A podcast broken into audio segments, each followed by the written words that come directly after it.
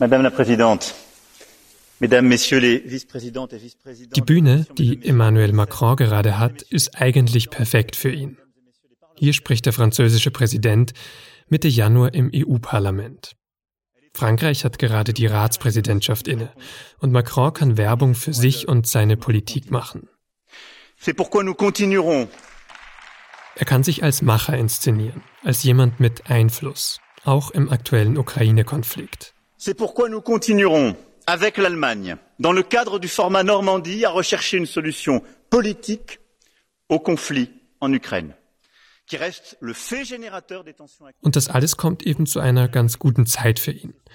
Es sind jetzt nämlich noch genau zwei Monate, dann sind in Frankreich Präsidentschaftswahlen.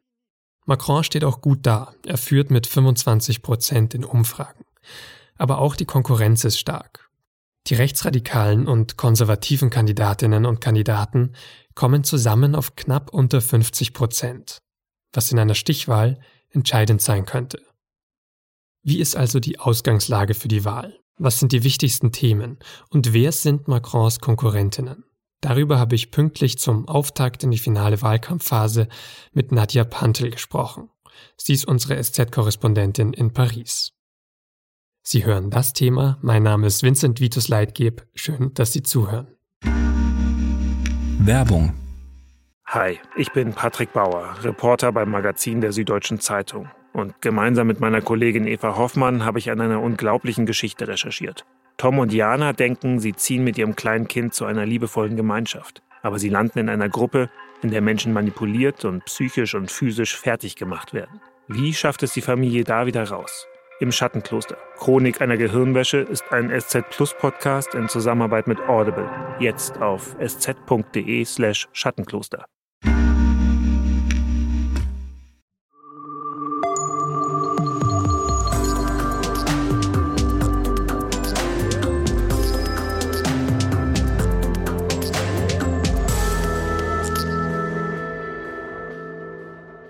Über die Präsidentschaftswahlen in Frankreich spreche ich jetzt mit Nadia Pantel. Und Nadia, ich habe mal ein wenig zurückgeschaut nach 2017 hier in der Vorbereitung zur letzten Wahl.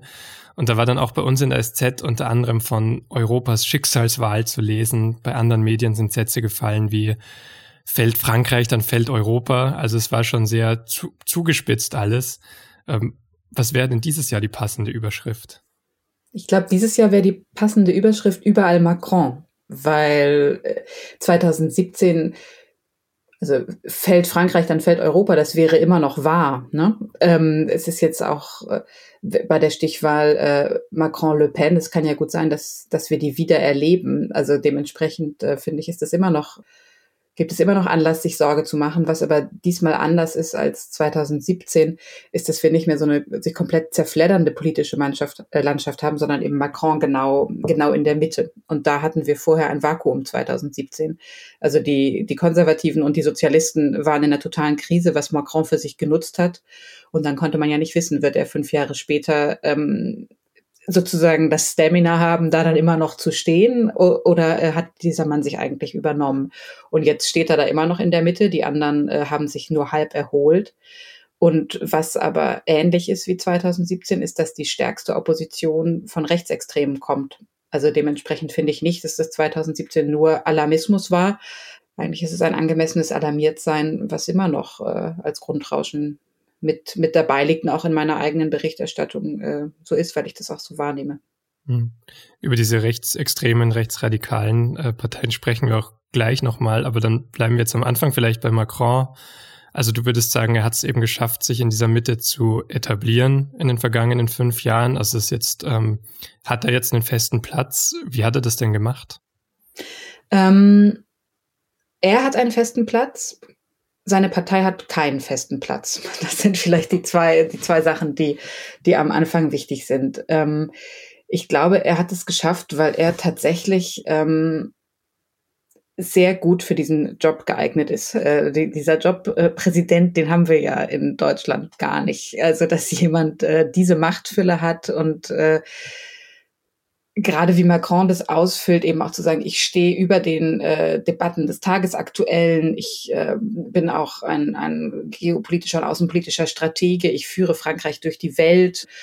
Das, das ist eine Rolle, die gibt es so klar in, in Deutschland nicht in einem parlamentarischen System.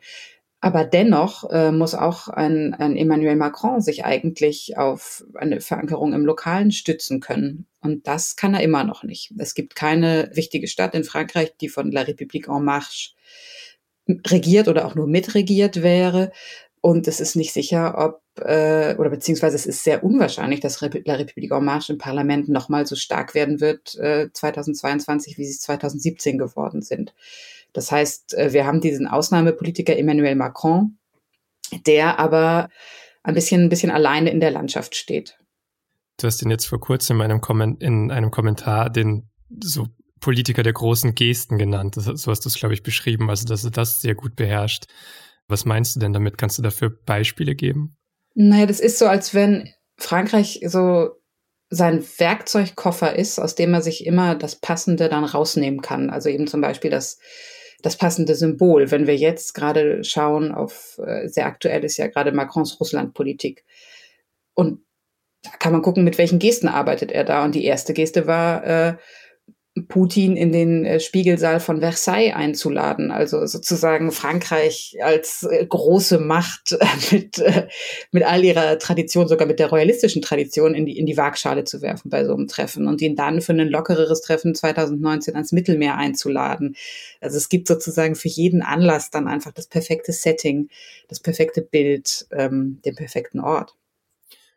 Und wie spiegelt sich das dann ähm, konkret wieder in Politik? Also er ist ja auch mit großen Versprechen angetreten 2017. Wie viel konnte er dann davon auch umsetzen, mit dieser Art Politik zu machen?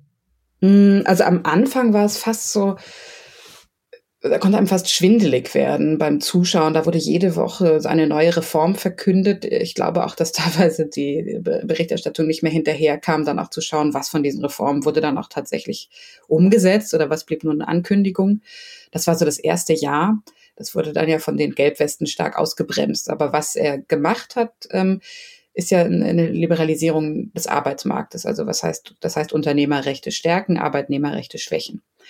Das hat er versprochen, das hat er umgesetzt. Ähm, gleichzeitig hat er auch diese große Rentenreform versprochen und die hat er nicht umgesetzt. Das heißt, er hat ähm, für seine Anhänger vielleicht nicht genug geschafft, für seine Kritiker schon zu viel. Und dann ist aber äh, die Pandemie natürlich total entscheidend und da hat er, also ganz anders als in Deutschland, ähm, auf so ein Führen von oben gesetzt. Ähm, und damit ist er aber ganz gut gefahren und ähm, geht deshalb auch, glaube ich, recht solide in die, äh, in die Wahl. Und also seine Wirtschaftspolitik hat sich dann auch nochmal geändert durch die, durch die Pandemie. Ähm, hat ja irre viel Geld in die Hand genommen, um sozusagen die sozialen Härten ein Stück weit aufzufangen, obwohl es die immer, immer noch sehr stark gibt und man das total sieht, wenn man durch Paris läuft, wie viele Menschen für Suppenküchen anstehen. Aber trotzdem war da sozusagen ein klassischer Etatist, der einfach gesagt hat, nee, das, der Staat nimmt jetzt das Geld und wir, wir verhindern einen Teil dieser Krise. Aber jetzt, weil du Corona angesprochen hast, es gibt ja so Maßnahmen, die auch hier in Deutschland sehr umstritten sind, über die sehr lange diskutiert wird. Ähm, eine Impfpflicht zum Beispiel, die gibt es in Frankreich jetzt für medizinisches Personal, für Pflegeberufe, Feuerwehrleute zum Beispiel. Ähm, er hat ja dann auch gesagt, so Sachen wie er möchte allen Ungeimpften auf den Sack gehen. Mit so einem Zitat ist er rausgegangen. Äh, bringt es nicht auch bei ihm Widerstand, nicht auch in Frankreich Widerstand? ich fand es total äh, äh, interessant, äh, diese ganze Pandemiephase zu beobachten. Wie ist die Stimmung in, in Deutschland, wie ist sie in Frankreich? Und äh, eigentlich haben sich beide Länder, finde ich, ein bisschen entgegen ihrer Klischees verhalten. Also die, die Deutschen mit dieser doch deutlich aktiveren Querdenkerbewegung, die bei viel weniger starken Einschränkungen schon auf die Barrikaden gegangen sind und die Franzosen die ganz andere Einschränkungen mitgemacht haben. Das ist beides, glaube ich, entgegen der, der, der Klischees und der Erwartungen gewesen eigentlich. Und in Frankreich ist ja nicht nur eine Impfpflicht fürs Pflegepersonal, sondern auch eine Form von de facto Impfpflicht seit vergangenen Sommer durch diesen Gesundheitspass. Also die, wenn man nicht geimpft ist, ist es sehr, sehr schwer und auch eine Zeit lang konnte man sich noch freitesten, das war dann aber teuer, ähm, schwer und teuer am öffentlichen Leben teilzunehmen ohne Impfung. Und dagegen gab es dann ja Proteste vergangenen Sommer. Die waren aber relativ schnell nicht vorbei, aber auf so einen radikalen Kern zusammengeschrumpft. Und auch zum Beispiel mit dieser Äußerung von, von Macron, mit diesem, er wolle den Menschen äh, auf den Sack gehen. Also es ist jetzt eine, eine also sich annähernde Übersetzung. Dieses Emmerdé war, war recht schwer zu übersetzen. Da hat die Mehrheit der Bevölkerung in Umfragen gesagt, das fanden sie zu heftig und einem Präsidenten nicht angemessen in der Ausdrucksweise. Aber vom Kern her fanden die Leute das richtig und haben gesagt, ja, also uns soll man jetzt nicht mehr auf den Sack gehen, sondern denen, die nicht geimpft sind. Ich glaube, dass teilweise diejenigen, die gegen die Maßnahmen sind, diejenigen, die nicht aus Angst dagegen sind, sondern aus politischer Überzeugung, das deckt sich dann jetzt teils mit Leuten aus der Gelbwestenbewegung. Und das wird dann zu so einem Sammelbecken von Leuten, die ähm, sehr unzufrieden sind und die ihre Unzufriedenheit total auf Macron fokussieren und so, einen persönlichen Hass auf, auf ihn entwickeln. Und das für den französischen Präsidenten hat er ja relativ solide Umfragewerte. Ja, es sind so 40 mhm. Prozent, äh, die halbwegs zufrieden mit ihm sind. Das ist gar nicht so schlecht. Aber es gibt wirklich auch einen Hass gegen Macron, den es vorher so gegen Hollande nicht gab und auch gegen Sarkozy nicht. Also manche Leute, bei manchen Leuten löst der wirklich so eine fast körperliche Reaktion der Abneigung aus. Und ist das das, was da in, in der Gelbwestenbewegung entstanden ist, weil du es gerade nochmal gesagt hast? Also dann Kritik an, an sozialen Reformen, an wirtschaftlichen Reformen. Ja. Und das jetzt sozusagen in Corona reingezogen hat. Ja, ich meine, wenn es so klar wäre, was die Gelbwesten wollen würden, dann hätte man ja auch eine, eine, klarere und stärkere Opposition, ja. Also so klar ist es ja nicht. Äh, ich, manchmal klang es dann so, als, als wollten alle ähm, ein kommunistisch regiertes Frankreich. Es gibt ja einen starken kommunistischen Kandidaten, der ist bei zwei Prozent. Und es gibt Jean-Luc Mélenchon, der eine sozialistische Revolution verspricht, der ist bei zehn Prozent. Also das ist aber weniger als 2017. Das heißt, diese Gelbwestenbewegung war eine Bewegung, die ganz klar gemacht hat, wir fühlen uns ungerecht behandelt und wir fühlen uns am Rand der Gesellschaft liegen gelassen. Aber es konnten dann gar nicht unbedingt Leute profitieren, die gesagt haben, okay, und für euch haben wir Lösungen, wählt doch mhm. links. Ja. Das, das, wollten die dann ja gar nicht. Ähm, und deshalb geht es nicht nur um soziale Fragen, sondern es geht auch um, um Habitus. Und es geht darum, dass Macron wirklich diese, für die diesen Typus des Karrieristen, des unsympathischen Strebers, dem es eigentlich äh, egal ist, wie es jemandem geht, der nicht, nicht weiß, wie er das Monatsende richtig zu Ende bringen soll.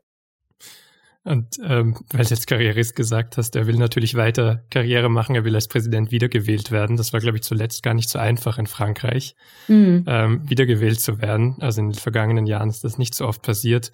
Womit tritt er denn an jetzt konkret? Hat sich das auch verändert seit 2017? Ähm, oder was, was macht er jetzt gerade zum Hauptthema für die nächsten fünf Jahre dann? Na, er macht ja jetzt gerade so ein bisschen was Freches, und sagt, ja, natürlich habe ich, also es ist ja kein Geheimnis, dass ich Lust habe, äh, eine zweite Amtszeit zu machen, aber offiziell ist er eben nicht Kandidat und er sagt, er ist deshalb nicht Kandidat, weil er dafür keine Zeit hat. Er muss erstmal die Ukraine-Krise äh, bewältigen und äh, Covid beenden. Also so zugespitzt sagt er das natürlich nicht, aber das ist natürlich der Opposition gegenüber frech, weil man damit sagt, äh, gut, also Wahlkampf ist für Leute, die nichts anderes zu tun haben. Ne? Ich habe jetzt gerade wirklich Wichtigeres auf dem Tisch. So. Und dadurch äh, ist er in der komfortablen Situation, sich jetzt noch keinen äh, politischen Fernsehdebatten aussetzen zu müssen oder auch seinen äh, politischen Gegnern noch nicht direkt stellen zu müssen, weil er sagt, ich mache ja noch gar keinen Wahlkampf. Und das, was aber schon passiert, äh, hinter den Kulissen ist zu viel gesagt, weil das ist sichtbar für alle ist, dass die Leute aus seiner Partei, aus seinem Umfeld und teils auch aus der Regierung so eine Art aktiven Wahlkampf begonnen haben. Es gibt auch schon eine, eine, Website sozusagen für den Wahlkampf. Es gibt auch den, den ersten Slogan Avec vous, also mit euch. Das ist ja auch äh, kann alles heißen. Ähm, und dann wird wieder was passieren, was es 2017 gab und was es auch bei der Europawahl gab, nämlich einen sogenannten Tür-zu-Tür-Wahlkampf. Da gehen dann so Macron-Unterstützer von einem Haus zum nächsten und sprechen mit den Leuten. Und das ist ein bisschen, ähm, ich, ich bin da mal mitgelaufen und das ist so wie Pfadfinder organisiert und dann wie, wie so eine Marketing-Operation, dass sie bei den Leuten halt gucken, welche Slogans kommen gut an, welche Themen sind als erstes wichtig. Also das ist wie so ein opportunistisches Themen sammeln, zu gucken, wir schreiben dann unser Programm, wenn wir wissen, welche Themen kommen bei den Wählern gut an und wie können wir die bei den Wählern so präsentieren, dass sie, hm. äh, dass sie die Sprache verstehen.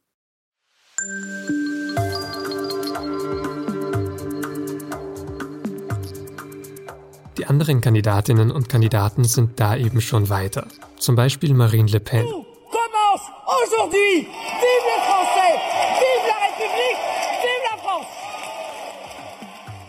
Sie ist die Kandidatin des rechtsextremen Rassemblement National. Und sie tritt schon zum dritten Mal bei der Präsidentschaftswahl an. In den aktuellen Umfragen kommt sie auf 17,5 Prozent der Wählerstimmen. Vor fünf Jahren haben ihr 21,3 Prozent im ersten Wahlgang noch gereicht, um in die Stichwahl zu kommen. Dass sie jetzt nicht noch weiter vorne liegt, liegt vermutlich an einem anderen Kandidaten, am offen rechtsradikalen Eric Zemmour. Der liegt gerade bei immerhin 14,5 Prozent in Prognosen. Oui, grâce à eux, grâce à vous tous, la reconquête est désormais lancée. Und sorgt immer wieder mit Tabubrüchen für Schlagzeilen. Im Dezember kommt es bei seinem Wahlkampfauftakt noch während der Veranstaltung zu einer Schlägerei zwischen seinen Anhängern und Gegendemonstrierenden. Eine dritte starke Kraft rechts der Mitte ist dann auch noch die konservative Partei. Sie setzt diesmal auf Valérie Pécresse. In den Wahlprognosen liegt die im Moment zwar knapp hinter Le Pen, hat aber weiter gute Chancen, in die Stichwahl einzuziehen. Der Wahlkampfauftakt verläuft für die französische Rechte also bisher zufriedenstellend. Aber was versprechen die Parteien genau? Und was macht sie so attraktiv für die Wählerinnen und Wähler?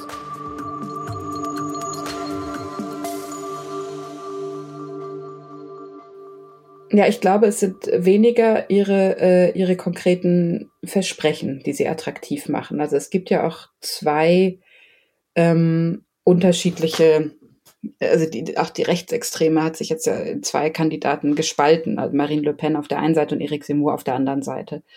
Und Eric Zemmour ist äh, schon echt ein Sonderfall. Ähm, den kennt halt einfach jeder in Frankreich, weil der seit Jahren im Fernsehen omnipräsent ist. Und äh, jetzt das vergangene, jetzt ist diese Sendung inzwischen abgesetzt, seit er Kandidat ist oder beziehungsweise schon vorher hatte der fünf Abende die Woche eine Stunde lang wie so eine Kommentiersendung. Also Simur heißt ja offiziell Journalist.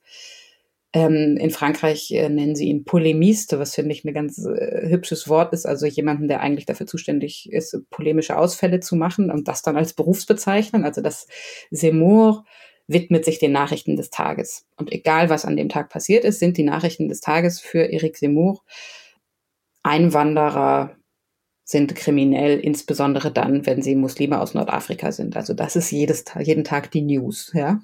Und äh, das ist sozusagen ein, ein Wählersockel und ein Popularitätssockel, auf dem er starten konnte. Und er verspricht jetzt so Dinge wie eine relativ hohe Geldprämie für Menschen, die in ländlichen Regionen Frankreichs Kinder bekommen. Was ja dann so viel, also das ist so eine rechtsidentitäre Politik, ähm, die erstmal bei einem Gefühl ansetzt, die bei dem Gefühl ansetzt, wenn du dich als weißer Franzose in Frankreich unwohl fühlst, dann liegt es wahrscheinlich daran, dass äh, auf der Straße Menschen rumlaufen, die keine weißen Franzosen sind. Mhm.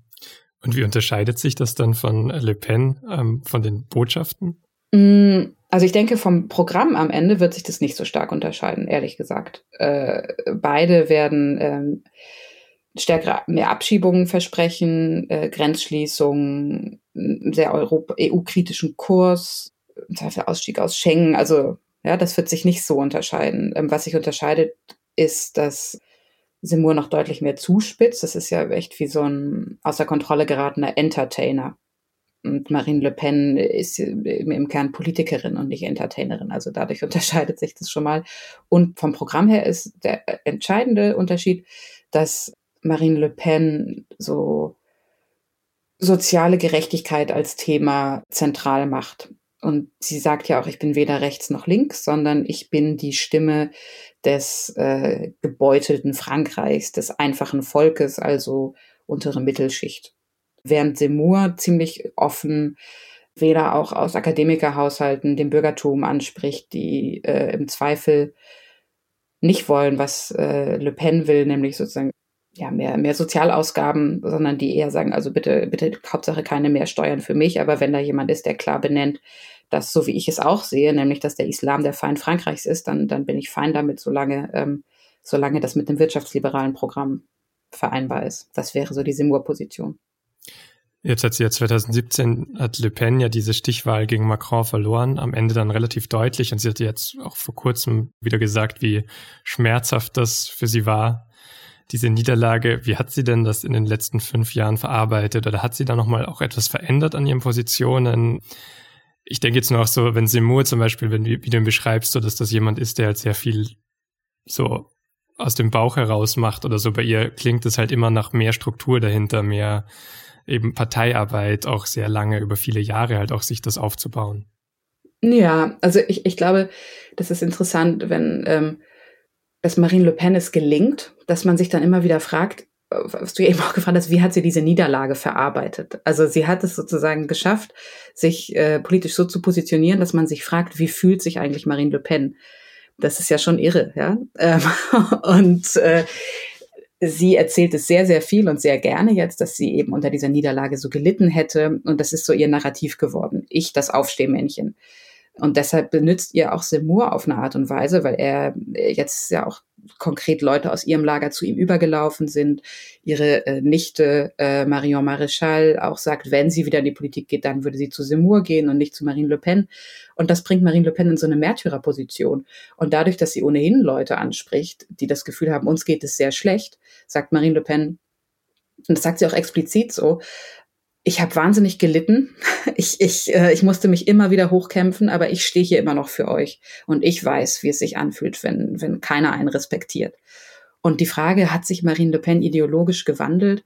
Man muss ja immer sich daran erinnern, wo kommt sie her? Also sie ist die Tochter von Jean-Marie Le Pen. Hat sie sich dann entschieden, von irgendjemand anders eine Partei zu erben? Nein. So. Also sie hat eine faschistische Partei ihres Vaters geerbt Sie hat das entsprechende Parteivermögen geerbt. Sie ist bei denselben Leuten geblieben, die innerhalb dieser Partei Politik machen, bei denselben Kadern. Und sie hat irgendwann den Namen geändert und sie, sie setzt weniger auf, auf Pointe und Provokation, wenn sie sich in den Medien äußert. Aber sie hat ja diese gesamte Struktur übernommen. Und dann, wenn du jetzt sagst Parteiarbeit, also ich glaube, man darf sich äh, den Front National, beziehungsweise also Ex-Front National, jetzt Rassemblement National, nicht wie eine Partei vorstellen. Das ist wirklich eher eine Clanstruktur. Das ist eine Familie, die sich einen entsprechenden Apparat aufgebaut hat. Und als Marine Le Pen jetzt wiedergewählt wurde als Parteivorsitzende, ich denke jetzt gerade in meinem Kopf habe ich die Zahl 99 Prozent, also es war auf jeden Fall eine Neun vorne, ja, mit der sie wiedergewählt wurde. Da stellt sich und ihr jetziger Interimsvertreter äh, Jordan Bardella ist mit ihrer Nichte liiert. Ähm, und wenn sozusagen diese Parteitreffen sind, ist es auch immer ein großes Treffen von Marine Le Pen mit ihren Ex-Freunden und Ex-Männern. Also es ist schon eine Clanstruktur, ja. Und nur weil sie nicht so sehr zuspitzt sozusagen jetzt auch und auf diese Zuspitzungen verzichtet, die vielleicht sie ja. nur nutzt sozusagen, heißt das ja jetzt nicht, dass sie die Ideologie nicht gleich vertritt oder dann mindestens genauso gefährlich wäre, wenn sie ins Amt kommen würde. Genau, also Marine Le Pen ist ähm, ist insofern vielleicht eine gute Politikerin, als dass sie extrem opportunistisch ist. Also das heißt, dass dadurch ist sie keine gute Politikerin, sondern eine effiziente vielleicht, ja. Und die Tatsache, dass sie jetzt 2022 gar nicht so viel schlechter dasteht als 2017, ähm, das sagt sicherlich was über ihre äh, Anpassungsfähigkeit an aktuelle Themen, aber andererseits auch was über den Zustand der restlichen Opposition in Frankreich, weil Marine Le Pen genau konzentriert sich jetzt immer auf diese eine Niederlage gegen Macron aber sie hat ja auch andere Niederlagen eingefahren, für die sie wirklich niemand anderes verantwortlich machen kann. Sie hat es nicht geschafft, ihre, ihre Macht in den Stadträten auszubauen, also so auf der Ebene der Municipal. Sie hat es nicht geschafft, mit ihrer Partei eine Region zu gewinnen. Sie ist sozusagen lo lokalpolitisch jetzt schwächer, als sie es 2017 war. Dann sprechen wir doch noch ganz kurz über diese Opposition, die du schon angesprochen hast, also auch ähm, vielleicht rechts der Mitte, wenn wir so die Konservativen einordnen können. Die waren ja auch sehr lange sehr stark, haben Präsidenten gestellt. Wie stehen die denn jetzt im aktuellen Wahlkampf gerade? Mm, die haben sich im Vergleich zu ähm, den Sozialisten relativ äh, gut berappelt. Also es wäre ja 2017, wenn François Fillon nicht, der war der damalige Kandidat der Republiker und wenn der nicht ähm, über die Scheinbeschäftigung seiner Ehefrau gestolpert wäre, über diesen äh, Justizskandal, dann ähm, hätte er sehr gute Chancen gehabt, Präsident zu werden. Und jetzt sozusagen äh, sind die Republikaner wieder in dieser Position, dass es eigentlich für die Inhalte, die sie vertreten, nämlich schon auch so identitäre Elemente. Nicolas Sarkozy hat ja damals auch schon so, ein, so eine identitär konservative Haltung von, was ist eigentlich Frankreich? Ähm, wir müssen stolz auf unsere Geschichte sein. Wir dürfen uns nicht einreden lassen, ähm, dass wir in der Vergangenheit Fehler gemacht hätten und so. Also das ist ja so eine, so eine konservative Haltung und für die gibt es ein großes Fehlerpotenzial. Und gleichzeitig ist sozusagen der wirtschaftsliberale Kurs, den Macron hat, auch der der Republikaner. Also dadurch haben sie auch eine Schwierigkeit, sich einen Platz zu finden neben ihm. Ähm, und es sind ja zum Beispiel Edouard Philippe ist jetzt ja ein konservativer Politiker, der Macron unterstützt. Also das heißt, äh, und der war früher bei den Republikanern. Sie hatten auch, haben auch Kraft eingebüßt gegenüber Macron. Aber mit Valérie Pécresse stehen sie jetzt gar nicht so schlecht da in diesem Wahlkampf. Und ich würde auch denken, dass es für Macron gut wäre, wenn er in eine Stichwahl mit Valérie Pécresse kommt. Wenn er nämlich gegen Pécresse gewinnt, dann hat er sozusagen gegen eine legitime Gegnerin gewonnen. Und die Leute können nicht sagen, wir mussten ihn ja wählen, weil sonst äh, wäre es wieder Le Pen geworden, sondern dann ist es eine, eine andere Alternative. Also insofern ist es für die politische Landschaft Frankreichs begrüßenswert, dass die Republikaner sich ein bisschen berappelt haben. Ähm, du hast Pécresse ja auch im, im Dezember, glaube ich mal, als die gefährlichste Konkurrentin von Macron mal bezeichnet. Ähm, kannst du sie ganz kurz beschreiben und warum du das so siehst? Naja, also sie ist insofern gefährlicher als, ähm, als Le Pen, weil sie eben nicht für einen kompletten Bruch äh, mit der fünften Repu Republik stehen würde, sondern äh, sozusagen innerhalb ähm, von so einem demokratischen Konsens bleibt und äh, dadurch äh, sie ist eben einfach viel, viel wählbarer als Marine Le Pen in einer Stichwahl. Deshalb ist sie eine gefährlichere Konkurrentin für, für Le Pen, aber auch ähm, für, die, für die Wähler eben eine, eine bessere Alternative, ja, weil Marine Le Pen für viele ja eben doch nicht wählbar ist als rechtsextreme Politikerin. Und sie ist von ihrer Karriere her gar nicht so anders als Macron. Also war auf äh, fantastischen Schulen, Klassenbeste, und hat dann aber anders als Macron so, einen, so einen klaren, klare parteipolitische Karriere gemacht. Sie war Ministerin unter Sarkozy und sie ist jetzt ähm, wiedergewählt worden, auch als Präsidentin der Region Ile-de-France, also da, wo zwölf Millionen Menschen ähm, mit und rund um Paris leben. Also sie ist auch eine, eine wichtige Regionalpolitikerin und auch eine, eine erfolgreiche Regionalpolitikerin. Das kommt ihr auch zugute jetzt. Also definitiv mehr Regierungserfahrung jetzt als Le Pen zum Beispiel. Genau, ja genau. Also auch wieder so ein Punkt, ja, genau. der helfen kann. Genau.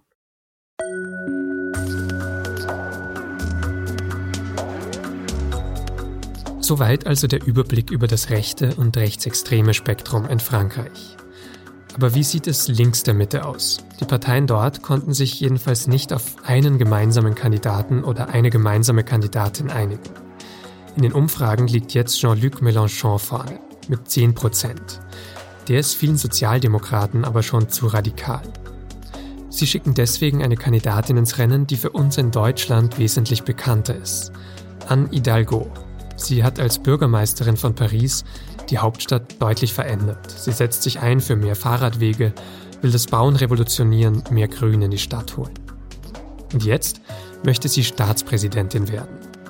Das Problem, im Moment schafft sie es nur auf 2,5 Prozent in den Umfragen.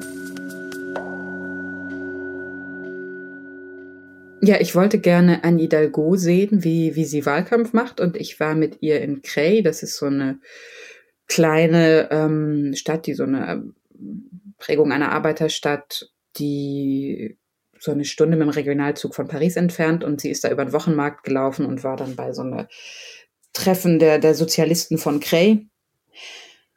Und das ist natürlich, ja, es ist schon auch skurril, solche Wahlkampftermine, weil dann, dann läuft die Kandidatin über den Wochenmarkt und um sie herum sind drei Kamerateams und noch weitere Journalisten wie ich. Und dann, sobald irgendein armer Bürger angesprochen wird, sind auch auf den die ganzen Kameras gerichtet. Also da fand ich während dieses Termins Anne Hidalgo auch recht verloren. Ich hatte das Gefühl, sie wusste immer nicht, äh, möchte sie jetzt eigentlich direkt die Bürger ansprechen oder die Kameras, die auf sie gerichtet sind und hat dann im Zweifel dazwischen geguckt. Also das war auch vom Setting ähm, ein bisschen unglücklich, aber ich, ich, muss auch sagen, dass ich das faszinierend finde, die ähm, diese Kampagne von Anne Hidalgo, weil das ist ja eine Figur, die auch ähm, in Deutschland und in Europa ziemlich bekannt ist äh, für die Politik, die sie in Paris gemacht hat. Und wenn sie jetzt bei 10, 12 Prozent in den Umfragen wäre, dann könnte man ja sagen, na ja, ist jetzt nicht sonderlich stark, aber ist respektabel. Aber dass sie jetzt eher bei 2, 3 Prozent liegt, ist schon, schon beeindruckend. Und zu verstehen, wie falsch das gelaufen ist, habe ich auch noch nicht, noch nicht ganz geschafft. Also, und ich glaube, man darf sozusagen nicht unterschätzen, dass wenn wir immer denken, ah ja, Fahrradwege in Paris. Also wir reden über das innere Paris. Da leben nur zwei Millionen Menschen und das ist so groß wie Mainz. Also das ist schon, das ist eine wichtige Stadt, aber das ist auch ein sehr kleiner Stadt dieses großen Raums Paris, den sie verändert hat. Und deshalb gibt es eben auch den Vorwurf, na ja, das ist äh, Politik für die paar Leute, die es sich leisten können, in Paris zu leben und dann da auch noch Fahrrad fahren wollen und die vielleicht gerne mal einen Baum gepflanzt haben wollen. Also das hat ihr nicht, nicht geholfen, frankreichweit als ja, als ernstzunehmende Politikerin dazustehen, obwohl es natürlich für sie spricht, dass sie wirklich sehr durchsetzungsstark ist, dass es sie es geschafft hat, wenigstens dieses innere Paris sehr stark zu verändern. Ja, so fürs, fürs Land zum Beispiel könnte, könnte ich es mir ja dann auch so erklären, so sagen, jemand, der eben als Bürgermeisterin einer Großstadt sehr erfolgreich ist, okay, funktioniert vielleicht jetzt in ländlichen Räumen noch nicht so gut, aber es gibt ja auch sonst große Städte in Frankreich, wo man annehmen könnte, hier, hier findet sie vielleicht Zustimmung und auch in Arbeiterstädten oder so funktioniert dann auch der Wahlkampf sehr gut. Ja, nee, ähm, nee, funktioniert gar nicht. Und ich habe sie auch interviewt. Und in der ersten Hälfte des Interviews hat sie eigentlich selbst so eine sehr klarsichtige Analyse der Krise ihrer Partei und der Sozialdemokratie gegeben und hat gesagt, ähm, alleine können Sozialdemokraten halt keine Wahlen mehr gewinnen. Man muss sich zusammentun mit den Grünen, was sie auch im Stadtrat von Paris macht und was äh, bei jeder grün sozialistisch regierten Stadt in, äh, in Frankreich so ist. Und dann habe ich sie gefragt und habe gesagt, ja, aber jetzt sind sie ja alleine. Und dann hat sie gesagt, ja. und es ist sozusagen eine totale äh, Klarsicht über die Position, in der sie ist. Aber man kann natürlich sagen, die, ihre Gegner oder ihre Konkurrenten der Linken haben sie auch nicht einfach gemacht. Da war auch keiner bereit, sich ihr anzuschließen. Aber sie ist eben auch nicht bereit, sich jemand anderes anzuschließen. Obwohl Yannick Jadot, der grüne Kandidat, in den Umfragen besser dasteht als sie. Und ich glaube, dass bei ihr da auch so eine, ja, ihre, ihr, feministischer Kampf der letzten Jahre mit reinspielt, dass sie sagt, so, ich, ich werde mich nie wieder hinter einen Mann stellen. Aber wenn das Ergebnis ist, äh, okay, jetzt stellt sich dann aber niemand hinter irgendjemand anderes und am Ende äh, gibt es aktuell, glaube ich, sieben linke Kandidaten, für die man stimmen kann, von denen keiner über zehn Prozent kommt, ist das natürlich auch schwierig. Ja, kannst du da mal einen Überblick geben nochmal über die Zahlen? Also, weil wir, wir hören ja immer die Rechtsextremen zusammen ähm, liegen bei 30 Prozent zum Beispiel, was ja auch eine, eine irre Nummer ist. Ja, ja. Ähm, wie viel ist das denn dann, wenn man sagt, im linken Lager, okay, Grüne und Sozialdemokraten schließen sich zusammen, Sozialisten so, was, wo kommt man da hin ungefähr? Wäre das dann naja, realistisch? Also Sozialisten, nee, also das würde nicht reichen. Sozialisten und Grüne würden also werden es aktuell zusammenfällt auf 12 Prozent schaffen. Aber trotzdem kann man, darf man diese Umfragen, ich denke, das stimmt, dass man die nicht überbewerten darf. Und äh, und es ja eine andere Sache wäre, wenn man wüsste, es gibt eine gemeinsame sozialdemokratisch-grüne Kandidatur, gäbe es ja da auch andere Zustimmungen für. Aber es gibt sozusagen, wenn man so im Dezember ganz grob alle, die irgendwie im weitesten Sinne so eine äh, in ihren, in ihren Positionen sowas haben wie, ähm, wir brauchen einen, wir müssen, brauchen einen entschlosseneren Kampf gegen den Klimawandel und dieser Kampf soll gleichzeitig auch soziale Ungerechtigkeiten nicht verschärfen. Wenn wir das so als inhaltliche Klammer nehmen, waren das eigentlich Kandidaten, die gemeinsam auf 30 Prozent kommen könnten. Inzwischen aber auch eher auf 25 Prozent. Also dadurch, dass das Einzige, was man von diesen Kandidaten hört und Kandidatinnen, das Einzige, was man hört, ist, dass sie eben sich die ganze Zeit äh, nicht darauf einigen können, wie sie gemeinsam ihre, äh, ihre Kräfte sammeln, sinken die auch in den Umfragen, weil keiner daran glaubt, ähm, wenn ich jetzt für die, den oder die stimme, äh, komme ich damit in die Nähe einer Stichwahl. Aber trotzdem, wenn du sagst 30 Prozent, 25, klar, das schwankt dann immer natürlich nach Umständen, ob man sich dann wirklich auf einen Kandidaten, eine Kandidatin einigt. Aber nachdem wir sonst oft von Frankreich so viel hören, eben von den Rechtsradikalen, von den rechtsextremen Kandidaten, entsteht ja oft dieser Eindruck, eben es gäbe so einen ganz starken Rechtsruck in Frankreich. Würdest du dem dann widersprechen, weil du sagst, so das linke Lager ist halt auch einfach zerspalten, aber es ist relativ stark, oder wie würdest du es einordnen? Ja, ich finde es zu einfach zu sagen, dass es diesen, ich finde es also man hört es ja immer wieder und es hat in seiner Griffigkeit, natürlich ist es nicht gelogen zu sagen, in Frankreich gibt es einen Rechtsruck, aber in Frankreich gibt es äh, viele, viele Dinge gleichzeitig. Und ähm, eines der erfolgreichsten politischen Sachbücher der letzten Jahre hieß äh, L'Archipel Français, also das, das französische Archipel. Das heißt, Frankreich, äh, es ist sehr beliebt, Frankreich als so ein Inselstaat zu beschreiben, in dem es eben verschiedene, in, so eine Verinselung der Gesellschaft gibt. Und ich denke, ähm, das ist ein richtigeres Bild, als von einem allgemeinen Rechtsruck zu sprechen.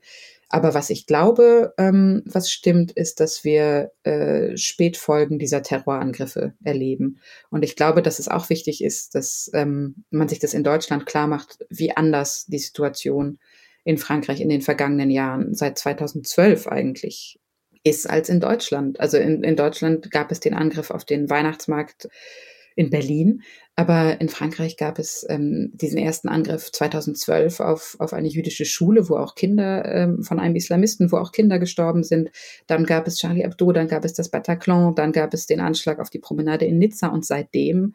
Und dann wurde Samuel Paty auf, auf offener Straße der Kopf abgeschnitten. Also ähm, und zwischendrin gibt es noch äh, Fälle, über die ich dann sozusagen als, als Korrespondentin berichte, aber von denen ich weiß, dass sie völlig untergehen, wo ähm, ja, wo Leute auf offener Straße äh, getötet werden und es danach äh, Terrorgruppen für sich, äh, islamistische Terrorgruppen für sich reklamieren. Und das hat äh, die Gesellschaft geprägt. Und das Problem ist, dass über diese Gewalt und über dieses Gift, was durch den Terror in die Gesellschaft kommt, dann fast nur von Rechtsextremen gesprochen wird.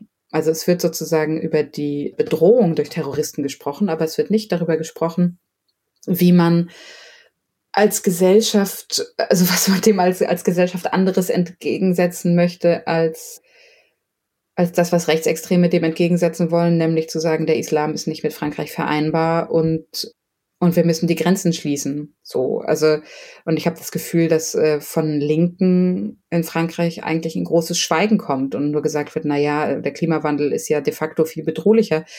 Was, wenn man wenn man Bedrohungslagen so ausrechnen kann, dass man sagt, ja, so und so viele Menschen sterben da und da und dabei, dann, dann stimmt es sicherlich, aber trotzdem glaube ich, dass es ein, ein Gefühl von Unsicherheit gibt äh, in der Gesellschaft und von so einer ganz starken Grundirritation, auf das nur ähm, Rechte reagieren. Und das, das ist schwierig. Also wobei Macron das auch versucht, aber ich wollte gerade fragen, wahrscheinlich kommt dann noch so ein Präsident Macron rein, der du sagst, der gut Allianzen schmieden kann, die dann für ihn ganz gut passen. So in der Mitte in alle Richtungen. Wahrscheinlich dann auch bei dem Thema versucht, ähm, zumindest Themen zu setzen, Punkte zu machen ähm, und aufzutreten tatsächlich und sich da wahrscheinlich leichter tut als viele im linken Spektrum. Genau, also Macron ist sehr in, in allen Fragen immer, immer sehr flexibel. Und das macht seine Politik, glaube ich, auch für die Bürger nicht immer leicht lesbar. Also es gab dann ja auch eine Zeit lang gerade in der angelsächsischen sächsischen Presse so eine Tendenz, Macron als islamophob äh, oder islamfeindlich ähm, darzustellen, was ich wirklich für Quatsch halte.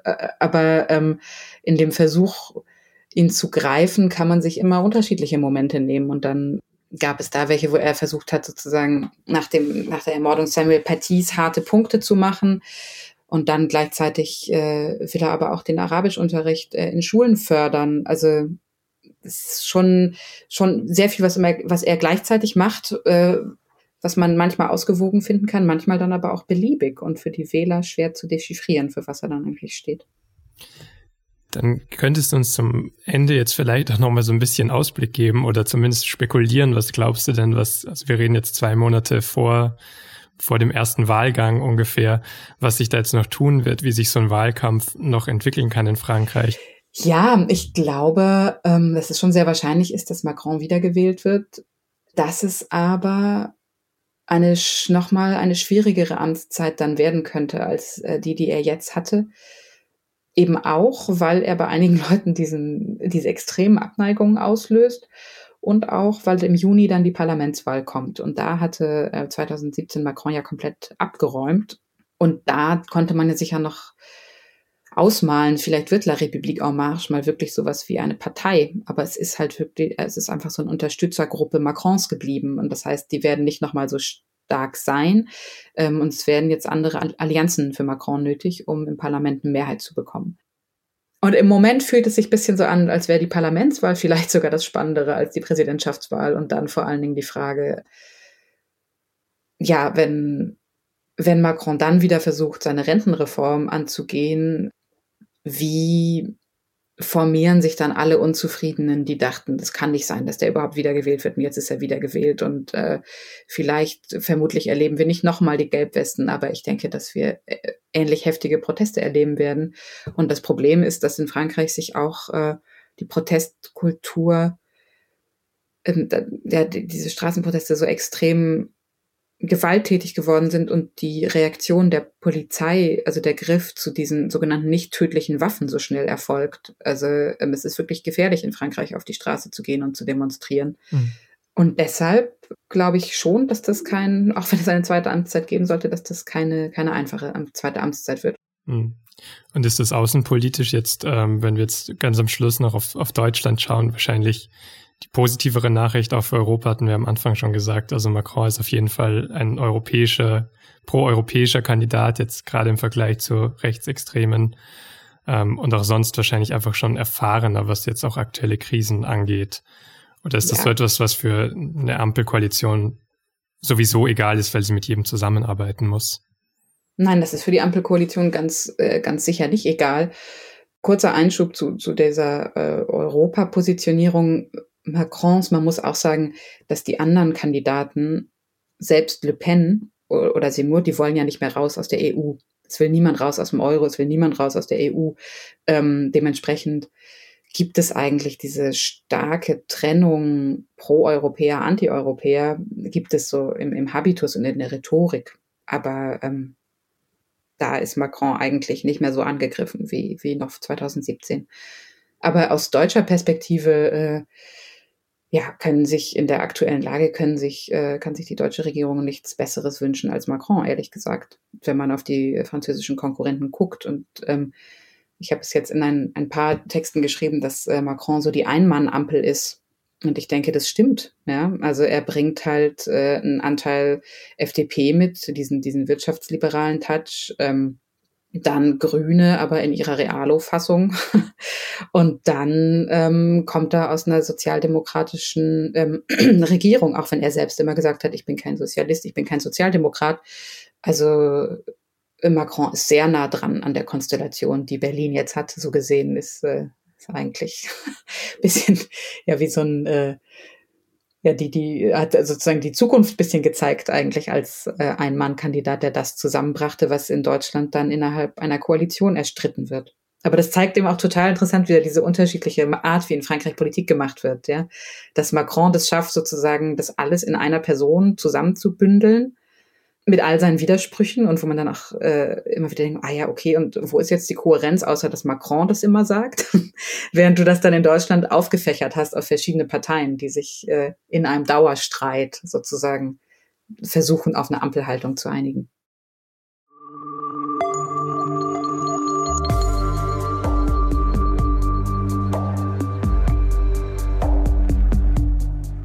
Das war Nadia Pantel, SZ-Korrespondentin in Frankreich. Und sie musste direkt nach unserem Gespräch übrigens los zu einem Termin mit der konservativen Kandidatin Valérie Pécresse. Der Wahlkampf hat eben schon voll begonnen. Und wenn Sie sich jetzt noch weiter einlesen möchten, dann finden Sie ein paar erste Lesetipps verlinkt in den Show Notes. Diese Folge von Das Thema wurde produziert von Pega Meggendorfer, Carlo Sarski und mir, Vincent Vitus Leitgeb. Wenn Ihnen das Thema gefällt, freuen wir uns, wenn Sie auch in unsere anderen SZ-Formate reinhören, wenn Sie das nicht schon tun. Die finden Sie alle unter sz.de-podcast. Danke fürs Zuhören und bis zum nächsten Mal.